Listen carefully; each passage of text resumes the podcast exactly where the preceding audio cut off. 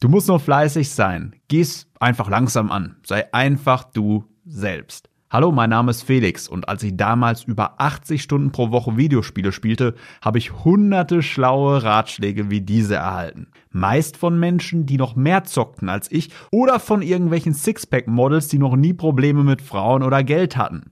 Wo das hingeführt hat? Zu einer gestörten Beziehung zu anderen und mir selbst.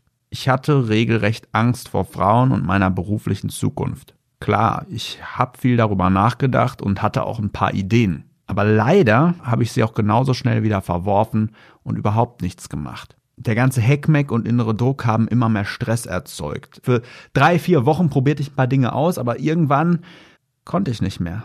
Ich habe meine Süßigkeiten-Schublade geplündert, gegen die Wand geschlagen und mich unter meiner Bettdecke verkrochen. Die Folge? Ein schlechtes Gewissen. Und all meine Ideen lagen zerknüllt im Papierkorb. Natürlich habe ich immer wieder von vorn angefangen. Was bleibt einem sonst für eine Wahl? Aber der Kreislauf hat sich immer wiederholt. Eine neue Idee angefangen, ein wenig Hoffnung gehabt und dann doch wieder für 80 Stunden gezockt, ohne Freundin, ohne Motivation und ohne Plan für die Zukunft. Irgendwann lag ich dann nur noch im Bett.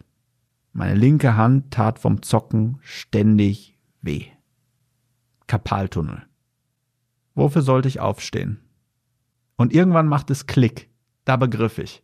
Die gut gemeinten Ratschläge von Meinungsforen, Freunden, Pleitegeiern sind meist einfach Fantasien und Quatsch. Und auch Bücher stellen deine innere Stimme nicht aus. Fakt ist, 52% aller Ehen werden geschieden. Alltagsweisheiten funktionieren nicht.